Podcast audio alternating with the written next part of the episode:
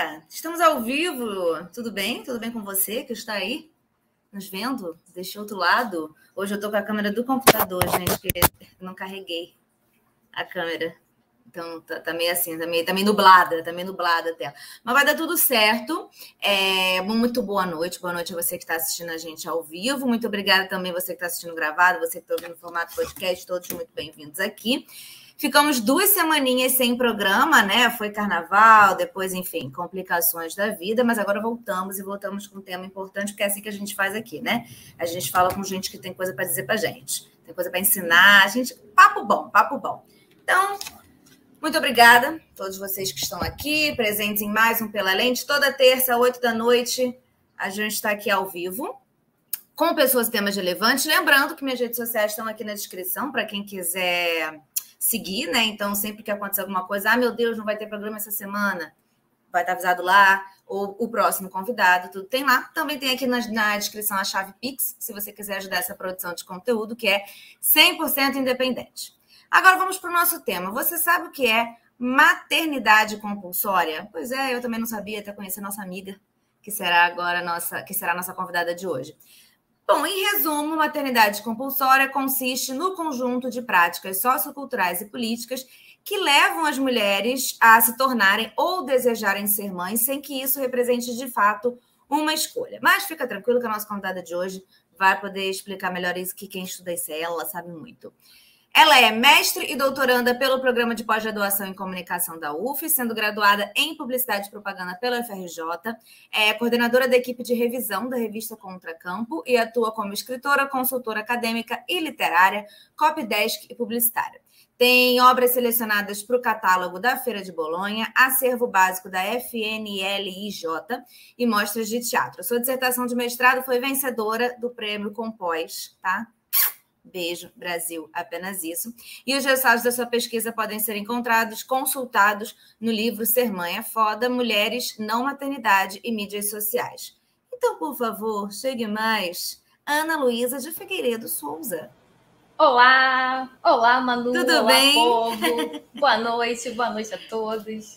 Obrigada Muito por ter feliz. aceitado o convite, hein? Estou muito animada para essa conversa, que acho que vai ter muito para aprender contigo, hein?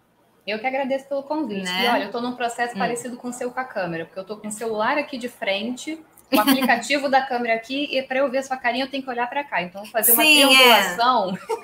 Meus Vai dar olhos vão ficar se certo. mexendo, mas aí vocês compreendam que, Vai né? dar tudo certo, gente. Gambiarra. Eu estou muito feliz de você ter aceitado esse convite, porque realmente tá aí um tema que eu comecei a prestar atenção depois de, de acompanhar você, suas postagens, as Uhum. coisas que você fala.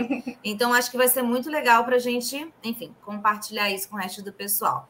Então, antes de mais nada, Ana, eu quero te fazer uma pergunta que eu sempre faço para os meus convidados aqui, né? A primeira pergunta sempre é um pouquinho, uma, eu quero saber um pouco da história da pessoa, talvez uma coisa fofoqueira, não sei. Mas é que eu gosto de entender quem a pessoa é ou o que ela foi que fez com que ela chegasse a, a esse assunto da nossa conversa, né? Então, queria entender um pouquinho da sua história e por que você escolheu já aí, pelo menos desde o seu mestrado, estudar maternidade compulsória, estudar o discurso de maternidade nas redes sociais. Pode falar à vontade, tá? Assim, ó, psh, seja feliz. E permissão perigosa é essa que você me deu, mano. Olha, tem duas partes para essa minha resposta. Uma é mais pessoal e a outra é mais relacionada aí à minha abordagem de pesquisa. Vou começar pelo pessoal, porque eu acho, eu sinto, assim, tenho uma impressão que é dessa que você quer saber primeiro. Então vamos lá. Eu venho de uma família que não é muito grande, mas ela é uma família que, curiosamente, tem diferentes perfis de mulheres, e a maioria dessas mulheres é mãe. E, inclusive, foi uma delas, a minha avó, que, numa determinada ocasião, fez com que eu olhasse para a maternidade de modo diferente pela primeira vez, que foi quando ela estava ali sentada à mesa com todo mundo e comentou que amava muitos filhos, amava muitos netos, que eles deram muitas coisas positivas para ela, mas que se ela pudesse voltar no tempo, ela faria tudo diferente. E aí eu fiquei embasbacada com aquilo, porque até então eu nunca tinha concebido a ideia de alguém olhar para a própria vivência materna e pensar, pô, gostei não, não, não curti isso aí. Ou então, ah, naquele momento, naquelas circunstâncias, teria sido melhor eu não ter tido filho. Talvez né, tivesse funcionado melhor para mim. Porque naquela época, a minha noção de mulher adulta era uma mulher mãe. Assim, ao meu redor era isso que eu vi, inclusive, né? Nos filmes, nos livros, nas notícias, no meu cotidiano. Então a ideia que eu tinha era mulheres viram mães, ficam felizes com isso e ponto. Não tinha o que inventar. Né? E com as minhas amigas, eu lembro que a gente nem questionava quem que ia ter filho, quem que não ia. A gente já partia do princípio de que todas nós teríamos filhos. Era uma questão de quando, quantos, né? E era até uma ofensa você cogitar a hipótese de uma de nós não ter filho. Como assim? Né? Você está duvidando da minha capacidade de conseguir ser mãe? Ou você está me jogando essa praga de não ter filhos? Então tinha muito essa ideia. E aí a fala da minha avó veio e, e, bagunçou é, tudo que, que eu tinha pensado até então. O que era até muito engraçado, porque eu lembro que na minha adolescência, eu não sei de onde eu tirei isso, mas eu me projetava como uma mulher de negócios que não teria tempo para relacionamentos. Mas, ao mesmo tempo, eu me projetava como uma mãe casada com quatro filhos. Então, veja bem, eu não teria tempo para relacionamentos, mas eu teria super tempo para quatro crianças e um marido. Você vê que essas coisas são colocadas na cabeça da gente sem, né, sem muito sentido, realmente, de forma bem contraditória. E aí, desde aquela fala da minha avó, que se repetiu né, em outras ocasiões, eu fiquei remoendo aquilo, revendo a forma como eu encarava a maternidade, a minha própria vontade de ser mãe, até que um dia, numa reunião de família, alguém soltou a icônica frase: espera só até você ter seus filhos, algo nesse sentido. E aí eu respondi, né, toda senhora de mim, eu não, não vou ter filho. Crente que seria apoiada pela minha avó, que queria voltar no tempo e fazer tudo diferente. E aí, para minha surpresa, minha dupla surpresa, ela me deu uma bronca. E, e falando que eu tinha que ser mãe para saber pelo que a minha mãe tinha passado. E aí, de novo, eu fiquei embasbacada, porque não estava esperando esse plot twist e tornou o negócio mais tipo, complexo. Tipo, vó, pelo amor de Deus, tu falou outro negócio dia desse, o que, que é, aconteceu, vó? Tipo, vovó, tenha paciência comigo, sou uma jovem aqui tentando entender a vida ainda. E aí complexificou o negócio de um jeito que eu passei os anos seguintes me debruçando, né, tentando encontrar aquilo que estava ali nas falas da minha avó. É óbvio que, que tinha muita coisa misturada nessas falas, mas eu queria entender do que, que é isso que minha avó está falando, por que ela teve comportamentos né, tão, tão diferentes no primeiro momento e no segundo, e como que isso me afeta, afeta todas nós. Então, o início dos meus questionamentos sobre maternidade foi isso. Aí, segunda parte da resposta, né, anos depois, lá para 2016, estava circulando um caso de uma mãe que no Facebook tinha feito um post em que ela falava da maternidade de forma mais crua, né, mais dura, e estava sendo muito criticada por isso, teve até a conta suspensa. E naquela época eu estava fazendo meu projeto de doutorado ainda, perdão, de mestrado, doutorado. Já estou louquíssima pensando na qualificação, já, já embolei tudo.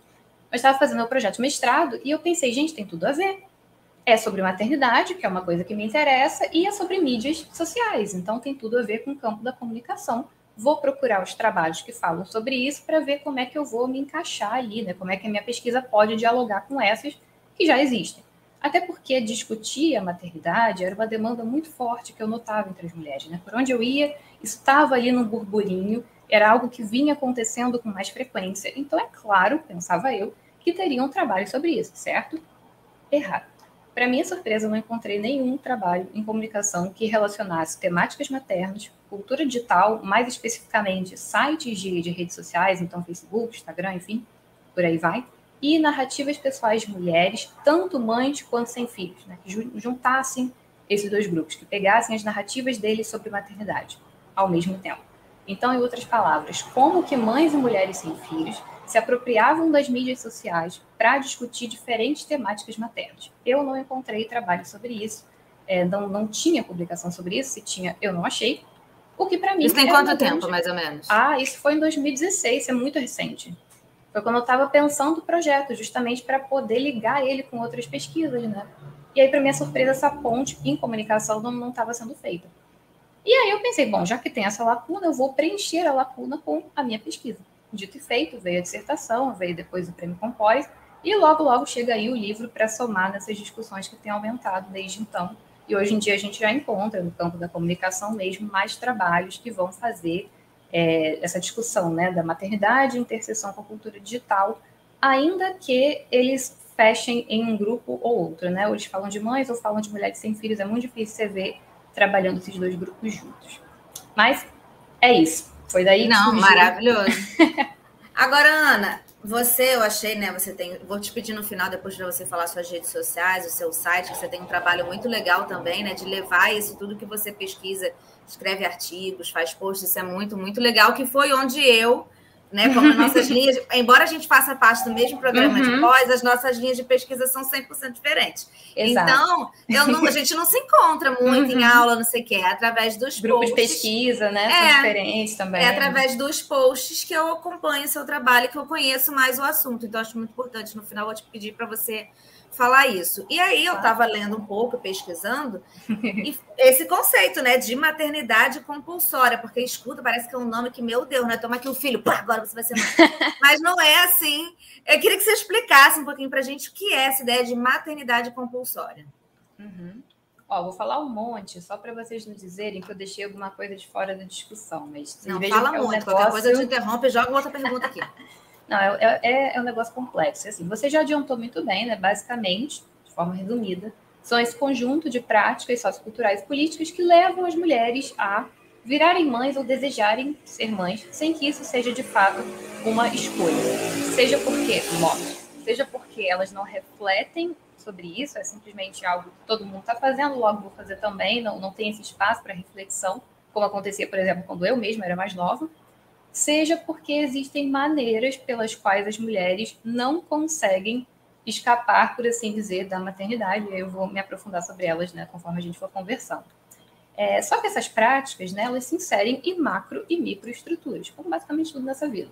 Então, nas macroestruturas, a gente tem aquilo que se relaciona, por exemplo, ao poder público, políticas públicas, à esfera legislativa, à esfera jurídica, a maneira como a gente se organiza enquanto sociedade civil, a nossa cultura hegemônica, as nossas representações midiáticas, ao imaginário coletivo. E na microesfera, a gente tem a nossa família, os nossos círculos sociais, nossos relacionamentos afetivos, a nossa própria construção subjetiva, nosso planejamento de vida e assim por diante. A maternidade compulsória, ela incide sobre todas essas esferas, de modo interligado. E o que acontece, acima de tudo, é que nós mulheres somos condicionadas desde cedo a nos vermos não apenas como mães, e eu acho que esse é um ponto importante, mas como aquelas que, nesse papel, vão assumir as responsabilidades pelo cuidado com os outros, principalmente dos filhos. Então, essa é uma diferença que marca muito, né, em relação à socialização masculina. Por exemplo, homens, eles também são socializados para se tornarem pais no futuro. Só que isso é colocado como um mérito, não é uma obrigação. Então, é mais no sentido de, ai, você é um cara tão legal, tão inteligente, tão importante, tão insira qualquer coisa, que você merece ter filhos, o mundo merece a sua prole.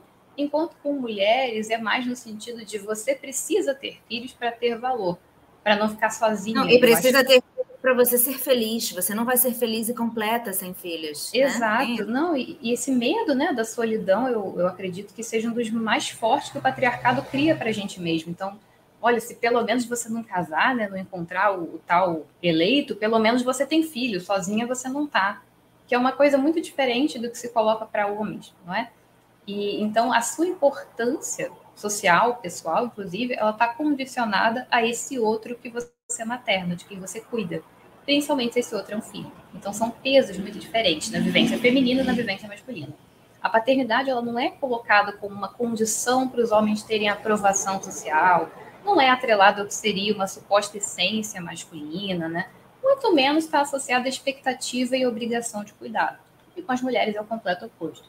Por isso que as mulheres sem filhos também são interpeladas pela maternidade compulsória. E às vezes é uma dúvida que, que aparece, né? Mas ah, a mulher não tem filhos e está inserida dentro dessa cultura? Tá, né? Como eu chamo da normatividade materna, esse conjunto de convenções sociais que as mulheres precisam cumprir em relação ao universo materno. Então, nós somos encarados o tempo todo como mães em potencial como figuras maternas. A gente precisa encarnar esses traços maternais para a gente não ser vista como defeituosa, como perigosa, como incompleta, com ameaças, né, as mães e a própria sociedade, todos esses discursos que ainda circulam por aí. Esse é o motivo pelo qual eu acho tão importante a gente incluir diferentes tipos de mães e mulheres sem filhos nas discussões sobre a maternidade, porque ela afeta todas nós, sem exceção. E a gente precisa discutir que afetações são essas. Não, eu tô pensando, não, total. E você está falando aqui, eu estou pensando que é aquilo, né? A mulher que não casou, não tem filho, não casou nada, é coitada. Coitada, dela. que tragédia. Meu, eu tinha essa visão mais jovem. Tragédia, meu Deus do céu, coitada. Manu, você tem noção, quando eu era mais novinha, criança, eu ficava procurando aliança no dedo dos adultos que eu gostava, sabia disso? Porque era o jeito de eu saber que eles eram felizes. Olha isso.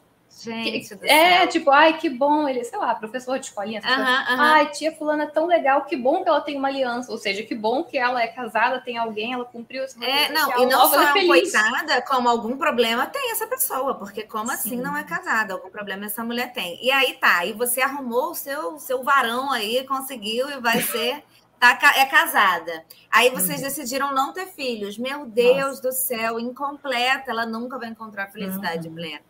É muito doido, né? Porque é isso que você falou. Realmente, o discurso da maternidade está sempre na nossa cabeça, uhum. mesmo que a gente não seja mãe, né? Assim, isso está sempre o tempo inteiro na nossa cabeça. E isso pode até se transformar em ações mais incisivas e violentas, porque rola uma pressão e tudo, mas também rola manipulação de método contraceptivo, parceiro que, que fura a camisinha de propósito para a mulher engravidar. Tem, tem uns casos pesados, assim, eu tive contato com essas narrativas e hoje, por conta né, desse trabalho que eu venho fazendo nas mídias, às vezes eu recebo narrativas de mulheres sem filhos que passaram por essas situações. Isso quase não é falado, nem é muito visto como crime, mas isso é muito importante, e tem tudo a ver com maternidade compulsória. É você não ser capaz de aceitar que aquela pessoa não vai ter filhos e você, de propósito, forçá-la a fazer isso. E parece coisa de novela, né? Eu vi que você fez, se você compartilhou é, uhum. essa, é, esses casos, e eu fiquei, gente, parece novela que a gente vê a sogra furando a camisinha. É. E a gente, é real. A novela é não... muito real. As novelas é. podiam até mostrar mais isso, inclusive, porque é muito real. Gente, muito doido. Eu tava pensando também em como isso, né, da mulher que ela nasceu para ser mãe, ela tem esse dom, isso acaba levando uma carga de cuidadora da mulher em todos os lugares, né? Quando tem um uhum. idoso na família, é a mulher que, que toma a frente para cuidar. Se alguém está doente, muitas vezes a mulher acaba sendo mãe dos seus maridos, isso. porque pobre do rapaz que não sabe que tem que fazer e a gente tem um que jovem de apenas né? 40 anos, coitadinho, não, não, sabe nada dessa vida ainda. É a jovem de 18 que tem que ensinar para ele, gente. É lógico e evidente.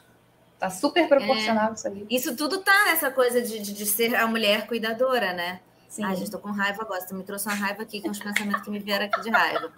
Aí, eu até queria te perguntar como que... Porque você falou um pouco, né? De como que isso vem meio que desde que a gente é criança. Então, uhum. como que se queria que você desenvolvesse um pouco como que os brinquedos, né, as brincadeiras infantis influenciam nisso. Porque a menina costuma muito ganhar boneca, costuma brincar de ser mãe, de ser dona de casa, ter. Eu vejo, graças a Deus, nas mães próximas de mim, que tem agora uhum. filhos meninos que dão fogão e boneca, e eles brincam assim também de, de ser pai e tudo mais, e de, de fazer a comida. Mas, assim, falando da nossa geração, por exemplo, é, é, isso. Eu lembro de uma vez, eu tenho um primo, um homem que foi quase meu irmão, e a gente estava uhum. lá, enfim, fazia tudo junto, brincava. Uma vez a mãe dele parou. É, lógico que ela não vai lembrar disso, mas eu era uma criança de, sei lá, 5, 6 anos, 7 anos, e isso me deixou, assim, chocada. Que a gente foi na pracinha, lá em Saquarema, e ela falou para a gente escolher um brinquedinho, eu e ele. E ele escolheu uhum. o jogo de dardo. E eu não sabia o que eu queria. Eu falei, ah, eu quero um igual dele. Ele, não, mas isso é de menino. Ah. Uhum. Eu, nem, eu não tenho a menor ideia do que eu peguei naquele dia, do brinquedo que eu escolhi. Eu só lembro é. dessa história de que eu uhum. queria. Eu não, não, era nem necessariamente que eu queria aquele brinquedo, mas eu não sabia o que eu queria. Por que, que eu não queria ter um, não podia ter um igual dele? Porque eu era menina, sabe? Uhum. Enfim, eu queria que você explicasse um pouco isso de como vem desde criança realmente esse pensamento de mãe, de dona de casa, de mulher cuidadora. Ah, perfeito. Eu acho assim, né? As brincadeiras, entre outras coisas, elas acabam sendo formas lúdicas de a gente simular ou até se preparar para situações e posições que a gente vai ocupar na vida adulta, né? Claro que não é tão literal assim, mas não deixa de ser um dos mecanismos pelos quais a gente vai se acostumando a determinadas ideias, determinadas experiências. É, então, eu penso que quando meninas ganham fogãozinho, boneca, por exemplo, elas não estão só sendo estimuladas para se projetarem no futuro como donas de casa, como mães, mas principalmente para se entenderem como cuidadoras. Esse foi um ponto que você mesma trouxe há pouquinho tempo atrás, né? E, e eu acho que esse é um ponto muito importante, porque o cuidado não faz parte da experiência de crescimento de homens, de, né, do modo geral. É, seja o cuidado com a casa, o cuidado com os familiares, com a própria saúde. Convenhamos, quantas vezes não é a mulher, a namorada, a mulher não, não é a esposa, a namorada que tem que ligar para o médico e marcar consulta, senão o cara fica três anos sem, sem ir, né? Sem fazer um mísero check-up. Então, assim, os raros homens que têm essa noção, essa expectativa de serem os responsáveis pelo cuidado de alguém, geralmente eles projetam esse cuidado dividido. Então, assim, eu vou ser um dos principais responsáveis pelo meu filho, junto com outras pessoas, geralmente essas pessoas são mulheres. Enquanto isso, né, a gente, nós mulheres, aprendemos que cuidar é a nossa função. A gente vai carregar esse pelo nas costas porque sim, é assim que foi ensinado pra gente. E de fato, se você parar para pensar, a gente é preparada para isso desde pequena. Então, às vezes falam, ah, mas elas levam mais jeito. Claro, se você é estimulada constantemente a ocupar esse espaço, evidentemente, em algum momento você vai ter um traquejo maior para lidar com aquilo, mas isso não significa que seja algo inato e que também não possa ser aprendido por homens, né? Então, não à toa, como você bem colocou, a gente vê mulher maternando parceiro, maternando chefe, maternando pet, maternando amigo, essa expectativa maternal sobre nós. Eu não estou dizendo aqui, né, claro, que uma educação para o cuidado seja ruim, eu acho que ela é necessária. O problema é quando isso só acontece com um gênero só é cobrado e esperado de um gênero. Então, mesmo desses meninos que estão brincando com boneca, é, às vezes eu me pergunto se eles estão tendo a noção de que eles são os responsáveis pelo cuidado dessa boneca. Acho que vai para além de simplesmente dar uma boneca um fogãozinho, mas para entenderem que a casa também é responsabilidade sua, o bem-estar daqueles que estão ao seu redor também é uma responsabilidade sua, que é algo que mulheres são ensinadas é. e que homens muitas vezes estão faltando aí, né? Muito auto, auto-centrado, autogerido e, né? Tá faltando uma visão mais coletiva nesse processo. Hum. E às vezes é só um brinquedo, né? Porque quando a menina arranca a cabeça da boneca, ela vai ser uma péssima mãe. A menina arrancou a cabeça da boneca. Meu Deus, ela vai ser uma péssima. Gente, é um brinquedo. Ela arrancou, é. a criança tem cinco anos, arrancou a cabeça da boneca. Não, vai, não, não diz nada, isso não significa nada. Significa Sim. que ela pode ser uma ótima mãe, uma péssima mãe ou nem ser mãe, não significa nada. É, é exatamente. Se fosse em isso, resumo, parâmetro.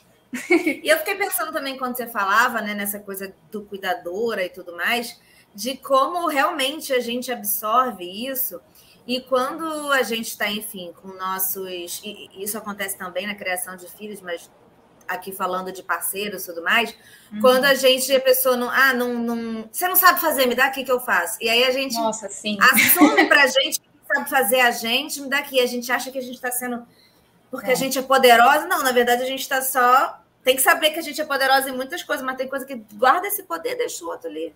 Não é poder não, você está só obedecendo. Descansa um pouquinho. Um é. Descansa esse poder um cadinho, que eu acho que, que a gente também tem uma tendência a fazer isso, né? Tipo, ai você não sabe uhum. fazer, me dá o que, que eu faço. Quando vê, varreu a casa, lavou a louça, limpou tudo. Gente. É. Não, é, é, chato mesmo quando a pessoa não tem é. tanto jeito para fazer, e aí ela faz, pois é. ela tá aprendendo a fazer, aí vai, vai, É que nem a criança, quando tá aprendendo não dá, né? Convenhamos. E entender que às vezes não tá fazendo do nosso jeito. É, mas está fazendo é. de outro jeito. Enfim, a gente está indo para é. vários assuntos que não tem a ver com o tema. Pronto, talvez mas aí, maternidade compulsória, gente, tá? Não, não, mas eu acho que é isso. Eu acho que é importante a gente relacionar nossa própria cultura afetiva com maternidade compulsória, que acho que tem tudo a ver. Essa função maternal que mulheres assumem dentro dos relacionamentos, né? essa noção tão comum de não, eu vou dar jeito nele, vou transformar ele num cara melhor. Não existe um homem que entra em relacionamento achando que vai transformar a mulher em alguém melhor, gente. Não precisa fazer isso. E ele tá certo, sabe? Realmente não é a sua função. Exato. Exato. é um traco. É bem mais fácil. Uhum. Agora eu queria que você me falasse. É, você também citou um pouquinho ali quando você, a gente estava falando assim da do que é maternidade compulsória, como que os produtos, a gente falou aqui da infância, né, dos, uhum. dos brinquedos, mas a gente vai crescendo, a gente já não tem mais brinquedos, mas a gente, mulher, nós, mulheres adultas, a gente é martelada todos os dias com produtos culturais que influenciam também nessa ideia de maternidade compulsória e tudo mais. Eu queria que você explicasse como isso influencia. E aí eu fiquei pensando por que você acha que os produtos culturais repetem constantemente esse tipo de narrativa? Uhum. Olha, é, eu, eu, gosto dessa pergunta até porque ela entra muito no nosso próprio campo, né, Manu, da, da comunicação. E a gente trabalha muito essa ideia de que as mídias elas não só representam o mundo, mas elas também constroem esse mundo. Então, as produções midiáticas elas montam uma espécie de quadro de referências. Eu estou usando aqui um termo da Beatriz Polivanov, é, que a gente está sempre consultando para saber o que, que a gente pode ter, o que, que a gente pode fazer e o que, que a gente pode ser. Sendo que, em geral, esse quadro de referências, ele mostra a maternidade como uma experiência apaziguada, não tem lá muitos conflitos ali. Quando aparece um conflito, ele é logo resolvido, né? o amor que tudo supera, por aí vai. E também é cheio de representações de mulheres, né? personagens, às vezes, que em algum momento se tornam mães e ficam mais felizes e ou mais interessantes depois de terem filhos. Isso cria uma série de expectativas em relação à maternidade, e é muito duro quando essas expectativas são frustradas, o que não raramente acontece, né? Então, ser mãe é aquilo que eu deveria querer, é o que eu deveria ser, é o meu principal ponto de referência. Lembremos da Ana Luísa jovem que eu contei há pouco, que eu me projetava como uma businesswoman sem tempo para relacionamentos, mas ao mesmo tempo eu me projetava como mãe de quatro, porque eu tinha que ser mãe também. Na minha cabeça não tinha como conceber uma mulher adulta sem ser mãe. Não, havia essa linha do tempo. Por mais que não fizesse sentido com o estilo de vida que eu queria. Eu não estou dizendo que mães não possam ser businesswoman e serem mães, óbvio que não, mas na minha linha do tempo imaginário não combinava e eu ficava forçando aquela ideia ali para cumprir esse roteiro. Então, a partir do momento, penso eu, né, que a gente tem representações mais complexas e variadas, tanto das mães quanto das mulheres sem filhos, aí a gente amplia esse horizonte. Eu posso me conceber como uma mulher realizada sem filhos, eu posso me conceber, às vezes, como uma mulher que vai tentar ter filho, não vai conseguir e vai dar um jeito de lidar com isso, é a situação de muitas, inclusive. Eu posso me conceber como uma mulher que vai ser mãe e que pode enfrentar algumas dificuldades nesse processo, ou que vai ser muito realizada nesse processo. Enfim, a gente começa a ampliar esse leque de, esse leque de caminhos a serem seguidos. E sendo bem sincero, eu acho que, em geral, as produções midiáticas mais recentemente, a gente está vendo umas mudanças nisso, até porque, sejamos honestos, tem uma demanda de mercado nisso também, né? Não é por acaso que, de repente, filmes que mostram a maternidade, é, dando um tom. Eu nem gosto de usar tanto esse termo realista, porque a realidade depende da realidade de cada um, mas que trazem mais camadas ali dos problemas, das dificuldades que as mães passam, eles têm aumentado, porque também existe uma demanda de público por esse tipo de produção, né? principalmente das próprias mães, elas querem se ver representadas na tela. Elas estão discutindo sobre isso o tempo todo. Então é óbvio que essas personagens vão ter que espelhar essas realidades de alguma forma. Mas, no geral, eu só acho que é mais cômodo você seguir aquilo que é normativo, da mesma forma. Porque a maioria das ficções termina o protagonista com a mocinha, né? A mocinha com um cara, termina um casal, porque é, é cômodo, narrativamente falando, é cômodo é confortável para quem assiste, né? Reafirma. Isso que eu ia falar, é confortável para quem está assistindo também, né? Pois o mundo está é. aí, um caos, e aí você. Ai, aqui deu tudo certo, né? Essas Isso. duas horas de filme, tudo deu certo. E reafirma as nossas certezas também, né? Porque a maioria das pessoas quer ser um casal e quer ter filhos. E veja, o problema não é esse.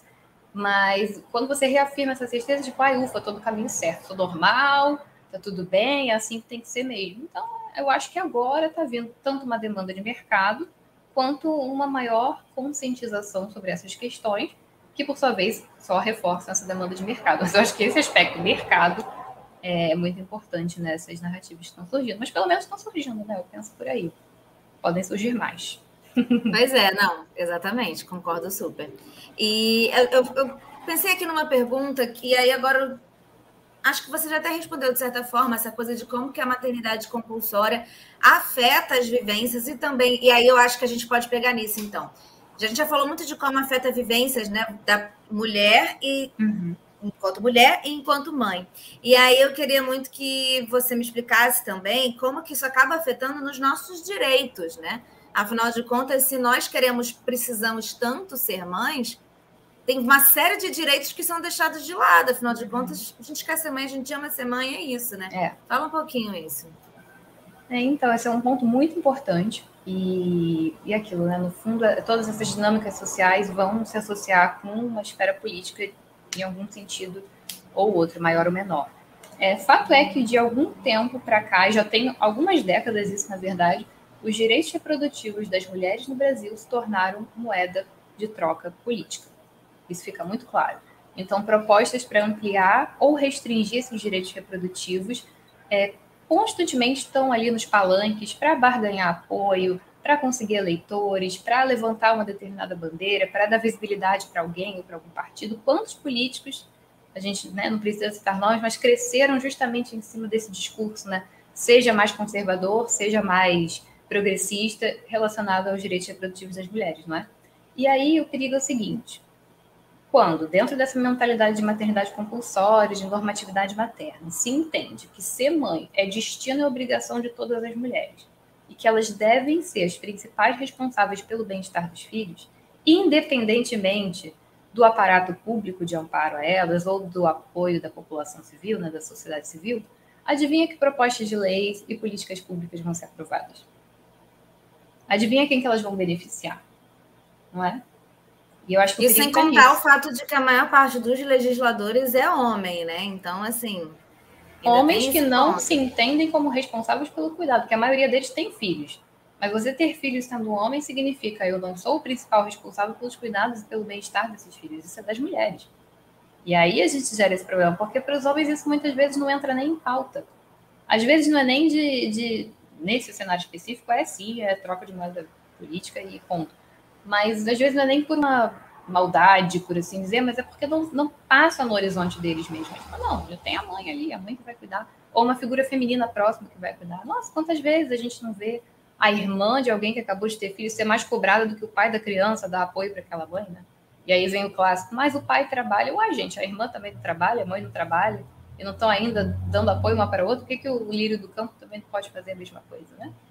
E, enfim, e aí o perigo para mim é isso, é você partir de uma visão de que a maternidade é obrigação, é algo que as mulheres têm que agradecer de joelho por terem e que elas sabem fazer simplesmente porque elas são mulheres, e aí você dispensa qualquer estrutura de, de amparo a essas mulheres, até pensando mesmo é, numa qualificação desse cuidado, que você aprender a cuidar não é algo inato. E, e, qual seria o problema, por exemplo, de o Estado, né, a partir do momento que a mulher vai se tornar mãe, coisa assim, fazer uma oficina rápida ali de cuidados básicos, sei lá, de primeiros socorros, alguma. Estou pensando aqui bem por alto, mas isso já existe em alguns países, que é justamente para homens e mulheres, claro, que é justamente para essa noção de não é uma coisa que você nasce sabendo, é uma coisa que você aprende diante das suas necessidades.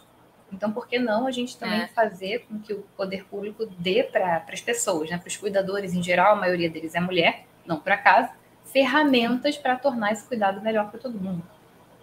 Não, e a gente vê muita, quando a, a mulher está grávida, por exemplo, tem essa, essa proatividade, vamos dizer assim, de correr atrás do, é. do material para saber sobre cuidado, sobre parto, sobre tudo, né? Por a conta própria, um, né? Exatamente. Sozinha. Eu fiz um programa aqui falando sobre parto humanizado e tudo uhum. mais. E aí a Doula, né, que eu entrevistei, falou muito sobre a importância da, do acompanhante, enfim, do, do, do parceiro ou parceira daquela mãe, é, de quem for acompanhar no parto, na verdade, saber entender todo o processo e acompanhar junto com a doula e a grávida todo o processo, porque na hora de, do parto, quem vai tomar a decisão, quem pode dizer alguma coisa que está ferindo o plano de parto daquela grávida, alguma coisa assim, é este acompanhante, né? Essa pessoa que vai estar ali, da família e tudo mais. Então, é importante que esteja muito ciente, que não fique com pânico na hora e tudo mais, tem que saber é. tudo que está acontecendo.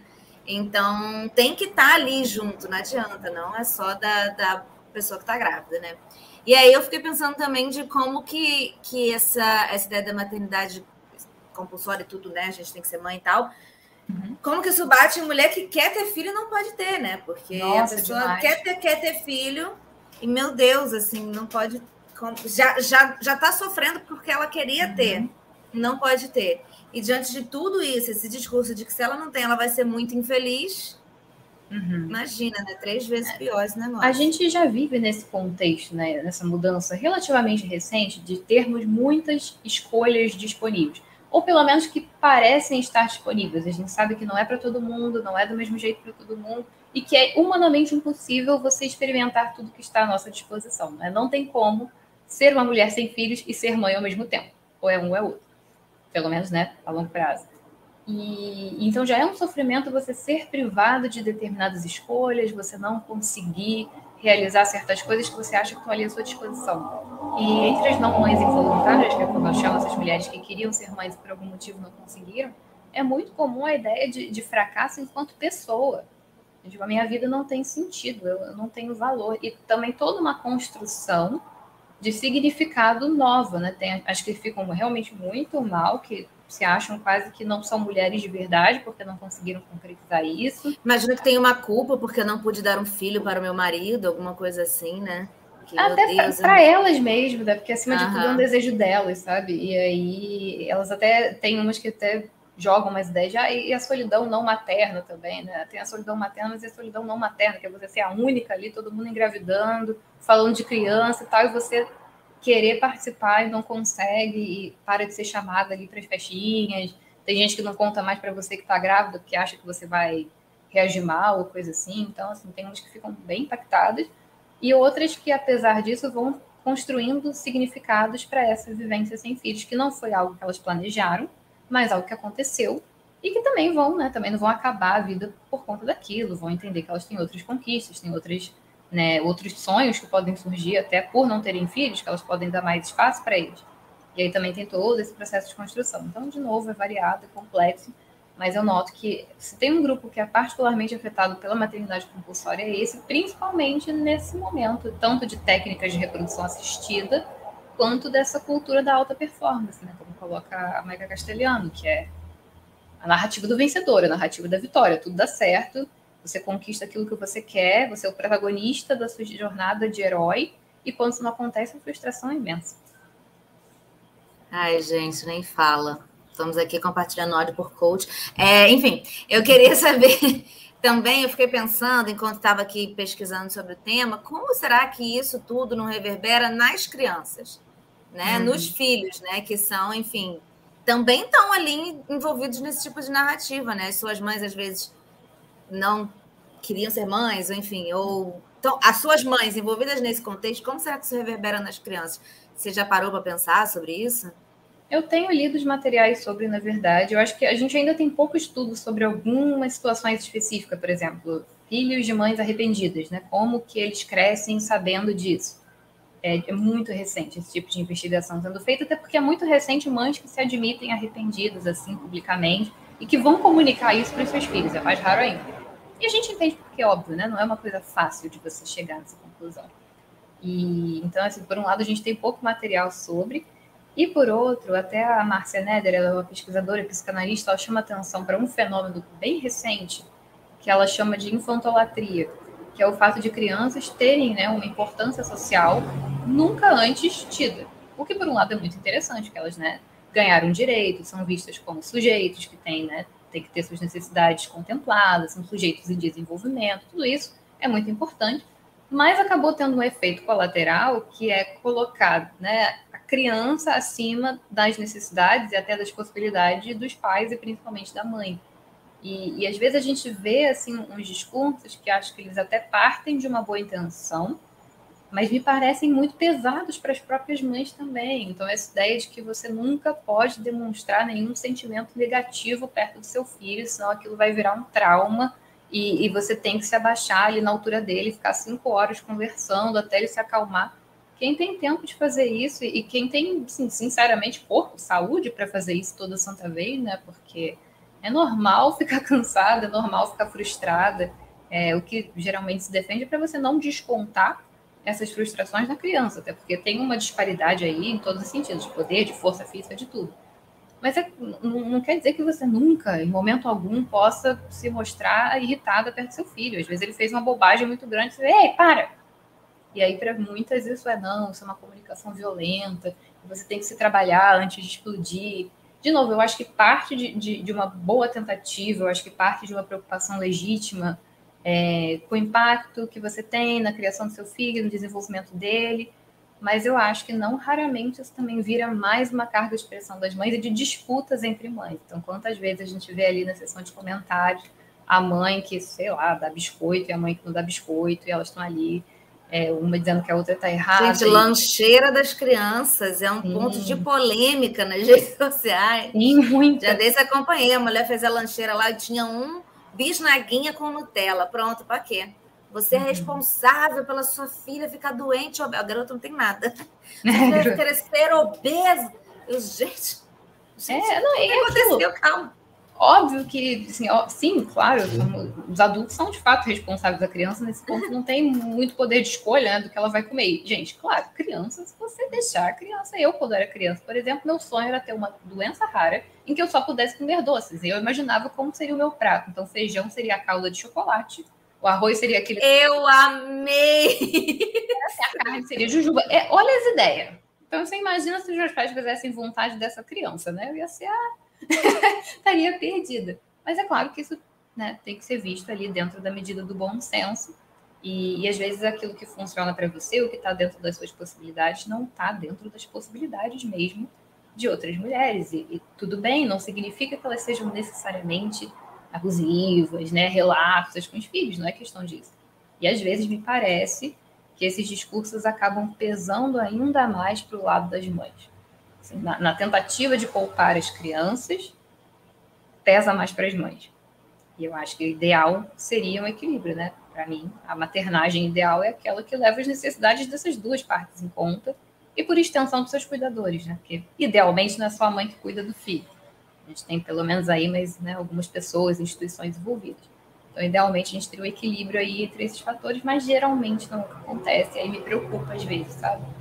Esse... E outras situações um tanto bizarras, do tipo, meu filho só vai pedir desculpas quando ele estiver pronto, coisas assim. E aí a gente já entra na parte de convivência social, né? Que essa criança também precisa ter, aprender que não existem só as necessidades dela, que existem outras pessoas, e que pedir desculpas não funciona quando você estiver pronto para pedir desculpas, funciona quando você fez alguma coisa errada. E aí que você pede desculpas. Tem a ver com o outro, não com você, né? E, enfim, às vezes acaba ficando de fora também nessa tentativa de, tem para mim, poupar o filho de todo e qualquer atrito, desconforto, dor, estresse, e aí vai somando a carga da mãe e das outras pessoas que se relacionam com esse filho também. Né? Vai para a professora, vai para os coleguinhas do filho, por aí vai uma pausa, porque minha mãe está nos comentários, e a minha mãe me dava biscoito na merenda. Só que naquela época isso não era um grande problema, gente, uhum. mas mesmo assim, acho que ela ouviu um pouco. A gente estava até conversando sobre isso no fim de semana. e aí, com, no comentário seguinte, ela disse que também queria sua doença rara de comer doce eternamente, porque Ai. realmente, eu e minha mãe, a gente é descontrolada, assim, é 100% descontrolada, e é isso. Mas, enfim, estamos encaminhando para a última pergunta, depois a gente vai para os nossos quadros e tudo certo. Uhum. Agora eu queria que você falasse um pouco mais. É, deixa eu pensar aqui, como que as que é muito da sua pesquisa mesmo, né? A gente aqui falando de mídia, comunicação, como as é. redes sociais elas influenciam as nossas percepções sobre maternidade, aí falando um pouco sobre é, mim, né? Eu não sou mãe, embora tenha uhum. vontade, mas num futuro distante, mas também é aquilo, né? A gente tem prazo de validade para ser mãe. Então, não sei até quando é, mãe biológica. Mas, mãe biológica. É, sim, sim, mãe biológica, você tem razão. E aí, é, eu até. A, minha percepção sobre maternidade começou a mudar é, realmente acompanhando redes sociais e acompanhando, porque é, eu não. As pessoas próximas de mim. Uhum né, tem, tiveram filhos recentemente. Assim, crianças, pessoas mais ou menos da minha idade, então eu acompanhei assim alguém grávida e tendo filho e tudo mais, uhum. né? Muito, foi muito recentemente, mesmo assim não convivo todos os dias com essas pessoas. Então é, é na, na nas redes sociais que eu fui vendo uma mudança realmente de mães sendo sinceras consigo mesmas, é, de falar, cara, hoje realmente tem uma coisa que eu não queria era minha filha comigo, que eu não tô aguentando, a criança tá insuportável. mas assim, amo minha filha, mas ela tá insuportável hoje. E enfim, essas coisas, esses discursos, e aí e muita mãe, por exemplo, falando de pós-parto, de dificuldade de amamentar. Na minha cabeça, amamentar sempre foi uma coisa, botei a criança. Sim, e a criança sim. já está pronta, tá lindo. Que lindo este momento. E 100% das mães. É muito, não. Né? Mas assim, a, a maior parte das mulheres é. fala de bico rachado, de sangramento, é. de um processo inicial muito doloroso. Enfim, uhum. a internet e as redes sociais me ajudaram a perceber esse tipo de coisa.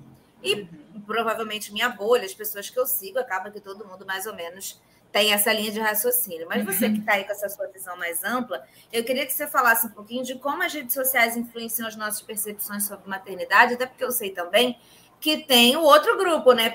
Muito relacionado à religião, que é, é o grupo de, de meu filho uma grande bênção e de como que trata o que eu acho que me parece que eu não sigo no dia a dia, mas pelo pouco que vi, já é uma outra forma de retratar a sua maternidade. Uhum. É, eu, até, eu até brinco, né? A maternidade real é a realidade de cada uma. E, de fato, vão ter mães que vão. Por isso, não, existe nenhum consenso entre mães entre o que seria essa tal maternidade real. E é uma coisa que eu venho investigando mais recentemente, são os conflitos em cima desse próprio discurso. Porque eu comecei né, a pesquisa justamente vendo cadê as rupturas com narrativas históricas sobre maternidade.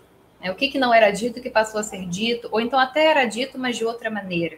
Ali, por exemplo, pelo século XIX, nos jornais femininos, você, revistas femininas, né, jornais em geral, você até tinha ali um retrato da maternidade como algo que poderia ser difícil, mas logo em seguida vinham as recompensas por isso. Então, você passar por aquela dificuldade te tornaria uma mulher mais elevada, uma mulher adulta, uma mulher madura, enfim. Então, estava falando ali de um sofrimento também, mas a forma como falava era muito diferente da que mães têm feito nas mídias sociais, né? E aí eu passei justamente a atentar para os conflitos e disputas dentro do que seria essa tal maternidade real e esse tal jeito mais, entre aspas, realista de se falar de maternidade, porque tem mães que não vão se reconhecer nesse discurso e vão dizer que, gente, minha vida de mãe também não é uma carga sem fim. Eu tenho meus momentos, sim, de cansaço, de frustração, como qualquer outra experiência, mas eu tô bem, tô feliz, eu consigo ter tempo para mim, né? Eu não tô deixando toda a minha vida de lado por conta do meu filho.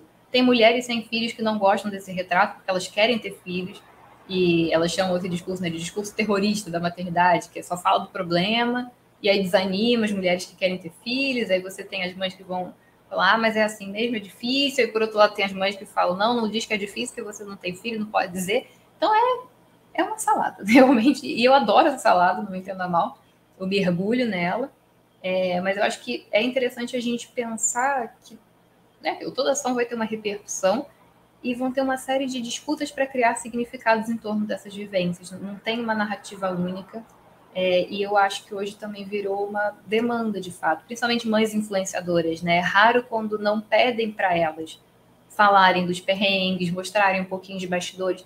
Então, sim, existe esse desejo de mostrar, existe essa ruptura que é histórica, que é um movimento inédito em muitos sentidos, mas também passou a existir uma demanda do público dessas mulheres por esse tipo de conteúdo, tanto que elas são duramente criticadas, elas passam um tempo grande, por exemplo, sem falar ali de um perrengue materno. Aí vão dizer que estão romantizando, né, que estão escondendo a realidade das seguidoras, estão enganando as mulheres. Então, é, o caldo é mais complexo. Mas, enfim, vamos lá né, para as mídias sociais. Uma coisa fundamental no funcionamento delas, na minha visão, é a visibilidade. E acho que é uma visibilidade muito literal. Você posta uma foto e essa foto vai ter tantas curtidas. Você pode literalmente contar quantas pessoas curtiram aquela foto. Então é muito mais quantificável. E aí elas acabam permitindo que determinadas experiências e demandas fiquem mais visíveis para o público. É, por mais claro que a gente precise considerar que existem N fatores envolvidos né, no fato de um conteúdo ter maior ou menor alcance, desde lógicas algoritmos até tantas outras, mas não vou entrar aqui nessa seara não por hoje. Mas uma coisa interessante que tem acontecido nos últimos tempos são mulheres voluntariamente sem filhos falando sobre a maternidade como uma vivência exaustiva, limitadora, e aí, quando elas são questionadas sobre isso, elas dizem: Ué, não sou eu que estou dizendo, não, estou só reproduzindo o que as próprias mães falam aqui, ó, a sessão de comentários. E realmente, se você pegar a sessão de comentários, vão ter várias mães denunciando uma série de, de problemas que elas enfrentam por serem mães, né, uma série de, de facetas que não são tão mostradas e que elas estão ali expondo, né, efeitos no corpo, no sono, na vida dois, todo o resto.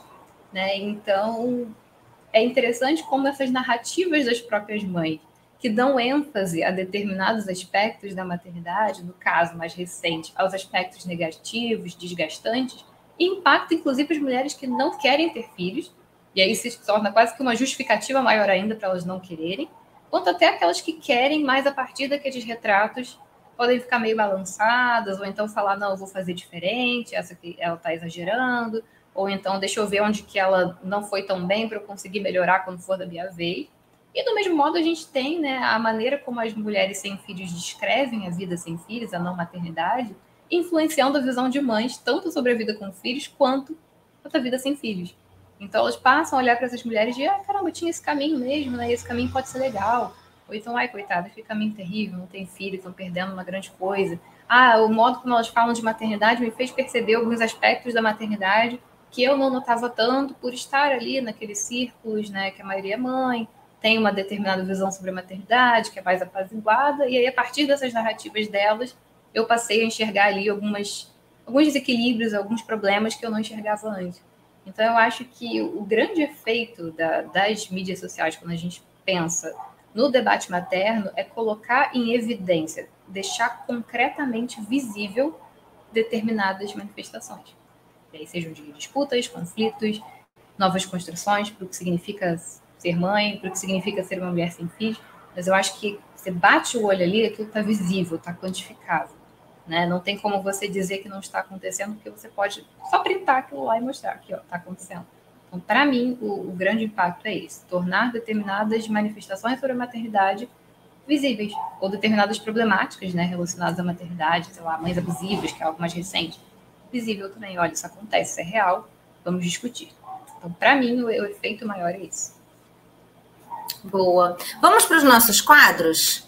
Para quem aqui está aqui pela primeira vez, nós temos dois quadros em todo o programa. E o primeiro a gente vai fazer agora, que é onde a gente fala a notícia da semana que mais impactou a gente ou chamou a atenção de alguma forma, pode ou não ter a ver com o tema que a gente está tratando hoje. Então, primeiro você, Ana Luísa. Uma notícia. Eu não tenho uma notícia específica, na verdade. E não tem nada a ver com o tema que a gente está tratando hoje. Mas eu fiquei pensando assim, né, recentemente, guerra na Ucrânia, a forma como esses refugiados têm sido retratados.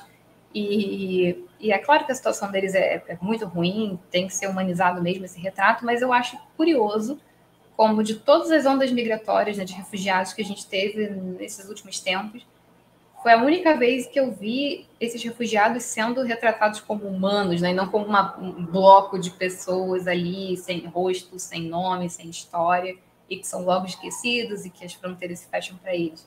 Então, me fez perceber aquilo que a gente já, já, sabe, já estuda, mas quando acontece fica muito mais concreto, né? De você, puxa, era assim que devia ser com os outros também, mas não é. E por que, que não é? Pois é, e acho que a gente viu um fenômeno muito doido, muito triste nesse, nesse período agora, né? Que alguém fez um compilado né, de vários vídeos hum. de, da mídia americana, norte-americana e europeia tratando sobre a guerra e fala muito claramente: meu Deus, isso aqui não é África, isso aqui não é Oriente Médio, como assim?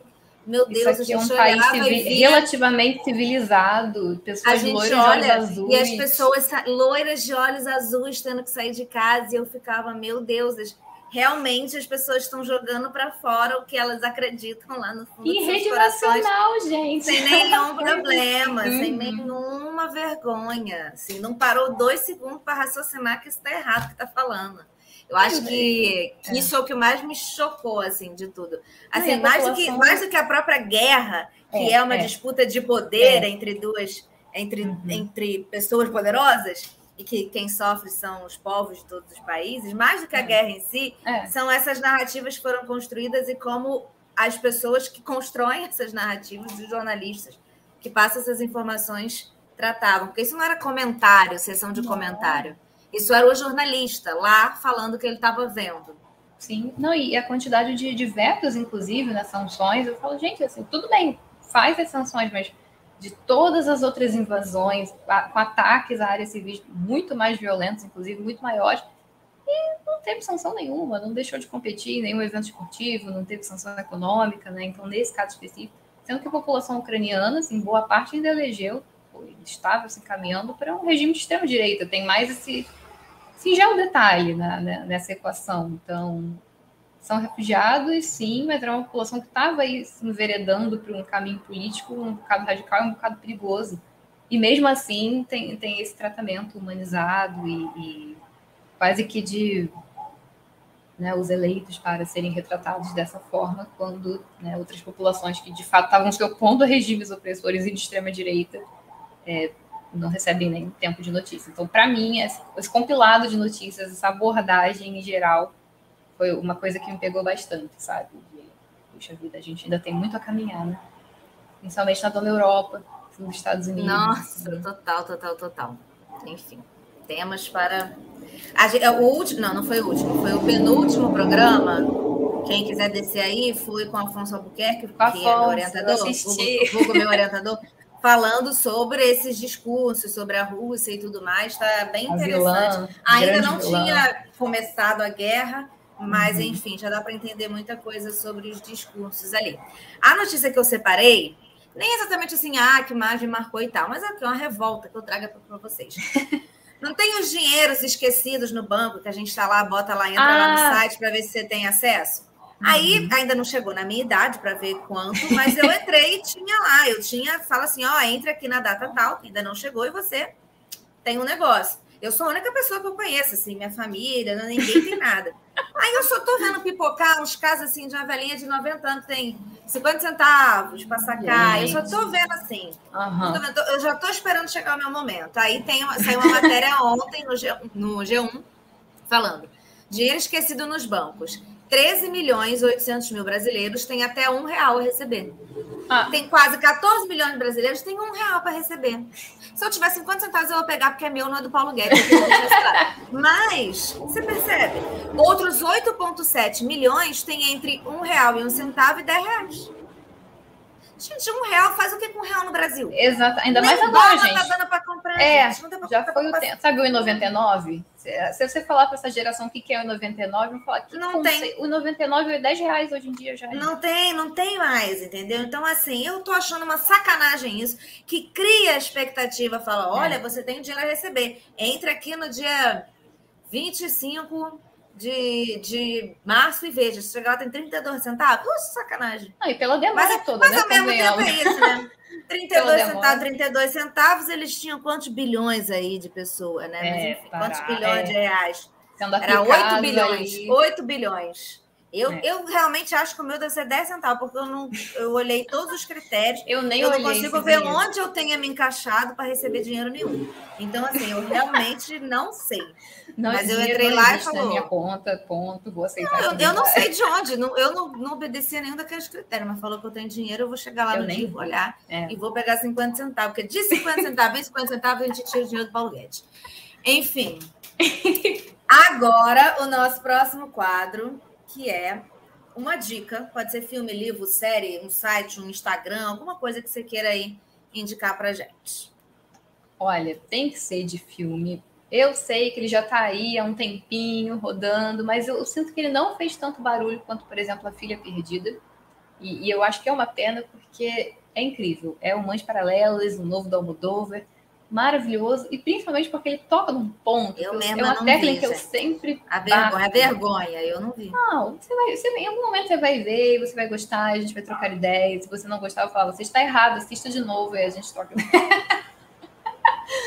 Mas eu acho que ele toca num ponto tão, tão importante que é o fato de que a atuação de mães não se restringe à maternidade. Porque eu vi umas críticas sobre o filme que acho que não entenderam esse ponto de tipo, ah, mostra as nuances da maternidade, pena que coloca ali uma trama política no meio, que, que desvia da história. Gente, vocês não entenderam, tá completamente integrado à história. A graça é justamente essa, assim. Você continua votando, você continua tendo uma atuação política, social, econômica e sendo mãe.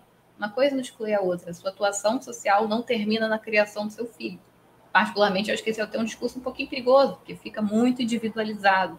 A maioria das pessoas tem filhos, significa que vai só todo mundo se voltar ali para aquela família nuclear. E o mundo acontecendo aqui fora, gente. Como é que tá? Esse mundo que seus filhos vivem, você vive, eles vão ser adultos nesse mundo também. Então, acho que é um filme que traz isso. Sinceramente, ninguém estava esperando essa pegada do Almodóvar, pegou todo mundo assim pelo cangote, opa, tá aqui. Mas achei muito pertinente para o momento que ele veio, então recomendo demais. E como livro. Tá na Netflix? Tá na Netflix. Melhor coisa tá na Netflix. E livro, que eu tenho que falar de livro, que né, a pessoa né, traça A Cachorra. É, basicamente porque a história de uma mulher, assim, muito é, mais pobre e tal, e ela queria muito ser mãe, não consegue. E aí ela decide, então, acolher essa cachorra, essa cadelinha, e ela passa a projetar em cima dela essas suas expectativas maternas e tal, e aí vão se desenrolando vários acontecimentos em cima disso e, e, essa própria construção de maternidade enquanto mulher, os afetos, as experiências que ela passou. Então, é, é, bem é bem interessante, é bem pungente. E, de novo, acho que traz um grupo que geralmente não é muito contemplado, né? Que são as mulheres sem filhos. No caso de uma que está tentando aí dar outros significados para essa vida sem filhos humanos, pelo menos. Porque ela adotou aí a cadelinha e está dedicada a transformar aquela cadelinha numa filha realmente. Então, para sacudir um pouquinho, eu acho que é, é interessante. Boa. Você está falando aqui, eu estou pensando nas minhas dicas, né? Eu tinha vindo de cara pensando na Filha Perdida, porque esse eu vi. É... E, enfim, eu acho que é um filme demorado um pouco, dá, dá para dar uma diminuída é, nesse. É, dá, dá para cortar um tempinho nesse filme, mas traz ali esse, esse, essa, essa disputa, esse pensamento realmente da mulher que tem duas filhas e quer dar conta da sua vida acadêmica, crescer profissionalmente, é. no, né, lá ali, imagino eu que seja ali anos 80, 90, começo dos anos 90 que esteja acontecendo uhum. isso com ela. Tem a Filha Perdida, está na Netflix, mas aí falando com você, eu pensei em outras duas coisas. Eu sou viciada em This Is Us. Ah, eu, acho viciada, eu não consigo pra acompanhar mim, tanto, mas é a melhor graça. série já é produzida na face da Terra, porque é uma série em que assim você não tem vilão e não tem mocinho, são é... pessoas. Claro que é uhum. uma vida assim muito agitada, muitos acontecimentos, né? Porque enfim tem que dar conta de cinco temporadas. A família um tanto mas, difícil de você encontrar é, aí. Mas é uma assim, não tem vilão e mocinho, são relações familiares diante daqueles problemas que vão uhum. aparecendo. E eu fico Assim, gente, todo episódio, assim, você fica como pode, sabe? Porque você não consegue sentir raiva de ninguém. Porque. Eu gosto muito são, de você. São pessoas, são pessoas, são pessoas. Se você se coloca no lugar, você fala, gente. É.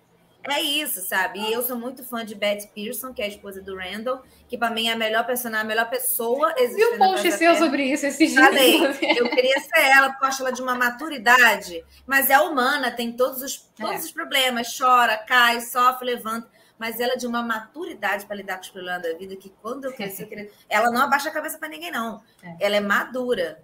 Ela é, ela, eu acho ela uma pessoa madura. Eu gosto muito de Beth Pearson. E aí eu queria indicar This Is Us, tem aí, eu, acho que na Amazon Prime, talvez até a é, quinta. E aí a sexta, que é a última agora, vai tem também no Star Plus. Sim, eu assinei o Star Plus para ficar vendo enquanto sai, para não ver pirata. Mentira. Eu assinei porque eu queria ver todas as outras coisas que eu sou viciada. É, e This Is Us. E aí, enquanto você falava que você falou de livro, eu lembrei também, porque eu estou lendo um livro da Maya Angelou, que é tipo a autobiografia dela. Eu sei porque o pássaro canta na gaiola, eu acho que é esse o nome. E aí eu lembrei de um outro que eu li dela, que se chama Mamãe, Eu, Eu e Mamãe, que é o livro sobre o relacionamento conflituoso, conturbado, mas de amor e afeto dela com a mãe. Então, como que elas tiveram momentos de ruptura, momentos de reencontro, de perdão uma com a outra. Esse livro é muito bonito, assim, se chama Mamãe Eu, Eu e Mamãe. Uhum. Então, eu acho que tem uma parte que quem fala. É... Eu não, vou, eu não vou falar nada, não, porque eu acho que eu vou falar besteira. Mas, enfim, se trata do relacionamento das duas.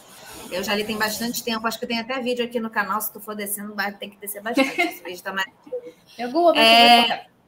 É, é isso, são, são essas dicas aí que a gente tinha. Fala pra gente como que as pessoas te acham, seu site, rede social, enfim, o que, que você quiser. Gente, eu, eu Porque você faz vários outros trabalhos, né? Você, enfim, além de pesquisadora sobre maternidade, esse discurso nas redes sociais, você, enfim, faz vários outros trabalhos. Fala um pouquinho disso, é. faz seu merchan da publicidade, deixa aqui suas redes, seus contatos. Não, eu sou aquela pessoa que tem a infelicidade de precisar assinar o nome completo, porque eu assinava só Souza. Mas você tem noção da quantidade de Souza que existe nesse mundo? Não, não tem como. É isso. E ainda rimava, Ana Luísa Souza, ficava estranho. Aí eu passei a assinar tudo e foi o que deu jeito do, do Google Acadêmico entender quem era eu e quem eram outros trocentas mil Ana Luísa Souza ou Figueiredo que existe por aí. Então, gente, não é mitidez, não é querer botar o nome inteiro, é porque é necessário. é o mal necessário. Estou jogando meu nome. Primeira coisa é meu site, né? www.analuisadefigueiredosouza.com.br e ali tem tudo, tem vídeo, tem portal de conteúdo, tem os artigos científicos. Inclusive, quando eu pesquisei maternidade compulsória, o seu site foi o primeiro que apareceu. Ai, assim, finalmente otimizou. Ai, que bom, que bom saber disso. Trabalhinho para dar otimizado desse site. Mas ali tem tudo, tem os portais de conteúdo, tem os artigos mais acessíveis, que basicamente são ou eles vieram antes dos posts que eu faço, ou eles vieram depois.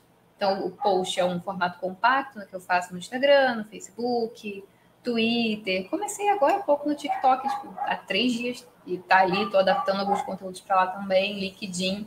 E aí eu passo a versão mais extensa desse conteúdo nos artigos. Se a pessoa quiser aprofundar ainda mais, ela vai ali na aba de artigo científico tem as minhas publicações todas. Você pode contratar solução acadêmica, solução literária. Eu também trabalho como consultora acadêmica e literária, sou publicitária, criadora de conteúdo publicitário. Então, né, a pessoa é, é, é é mulher. Eu chamo de mulher polvo e eu me, me, me coloco aí nessa categoria. Mas são funções que se complementam, sabe? É curioso como, assim, se você pegar o percurso da minha vida profissional, uma, uma coisa vai se ligando na outra e faz muito sentido. Me identifico super, super, né? super. É isso. Acho que 100%. comunicação, né? É, é difícil a gente ver alguém que só. Às vezes nem é bom também, se você ficar só focado numa área, nem, nem sei se é bom. É, é muito, a vida é muito ingrata é. para a gente estar é. plano só, eu penso, sabe?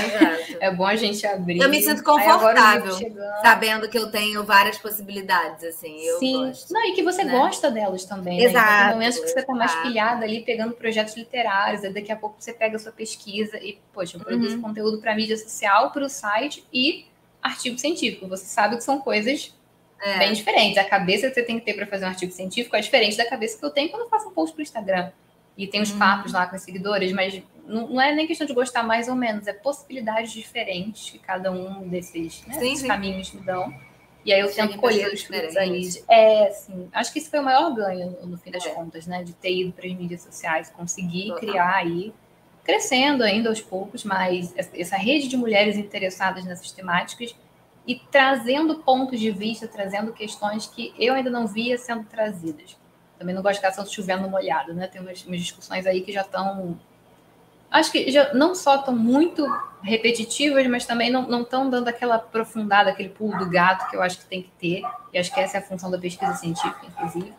E aí trazer, conseguir trazer isso para esse público mais amplo tem sido muito gratificante, assim. E me dá várias ideias, inclusive. O negócio é tempo para transformar ideia em artigo, mas Ai, nem fala, Ana nem fala. Antes de entrar com você, eu estava aqui. Eu preciso qualificar, né, Ana Luísa, em algum oh. momento. Já era, em algum... já era eu tá... Todos nós, Manu, todos nós. Já era para estar formada, né, Ana? Mas, enfim, eu já era para estar formada, mas enfim. É isso, eu queria. Eu não vou entrar nesse, nessa seara agora, gente, não vou. Vamos acabar numa nota otimista, é, pessoal. É, vamos. Uh, é isso. Obrigada, queria muito agradecer a sua presença aqui, foi muito, muito, muito legal. A conversa, o tema, como eu disse, gosto muito de te acompanhar nas redes sociais e foi através delas que conheci esse tema e fui entrar no seu site, pesquisei, quis te convidar. É, levo, eu gosto porque eu levo essas discussões para cá. Minha mãe, ela vê todos os programas, então assim, todas as discussões tem minha mãe aqui. Eu não sei se você ainda está me ouvindo, porque para mim você congelou, mas espero que sim. E é isso. Beijos. Eu vou encerrar então, gente, que acho que a Ana Luísa congelou. E espero que. Tchau, Ana Luísa. Beijinhos. Estou encerrando, gente. Beijos.